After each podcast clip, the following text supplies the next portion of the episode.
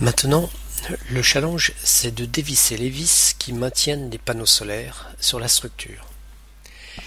Bien que je sois protégé du vent, je suis littéralement gelé. La température est inférieure à zéro degré. Il est aussi difficile d'utiliser un tournevis en portant des moufles que de pianoter sur le clavier d'un téléphone avec des gants de boxe.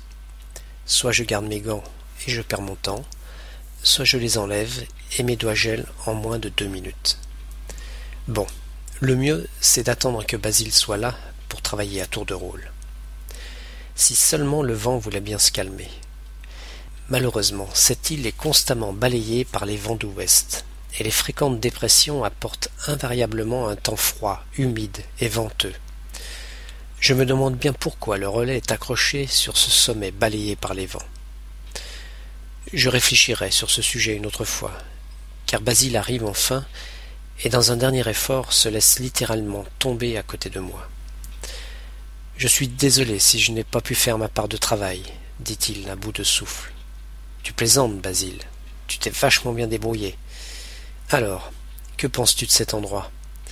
C'est la meilleure place pour planter la tente, non?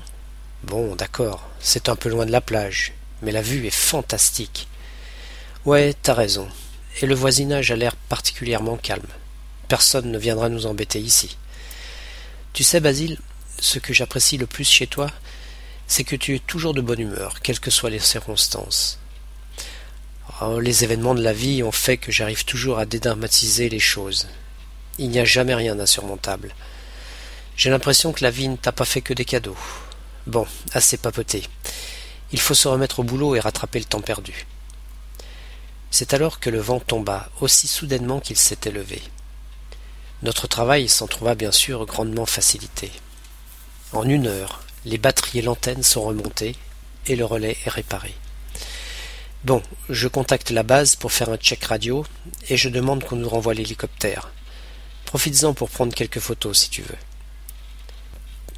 Partout où l'on regarde, d'est en ouest, du nord au sud, on découvre les mêmes paysages, on découvre les mêmes paysages sauvages, faits de chaînes de montagnes escarpées et qui plongent abruptement dans l'océan. Il n'est pas facile de distinguer dans la brume le rivage de baies et de fjords. Le plateau intérieur est aride et caillouteux. Sur les trois quarts des côtes, de vertigineuses falaises sont battues inlassablement par les vagues furieuses. Alors, comment trouves-tu cette île? Je ne trouve pas les mots pour le dire. Comment expliquer ce que je ressens aux gens qui ne sont jamais venus ici? Qu'est-ce que j'aimerais pouvoir la traverser à pied? Mais écoute, je ne savais pas comment t'annoncer la nouvelle, mais tu m'en donnes l'opportunité. L'hélico ne viendra pas, il est en panne.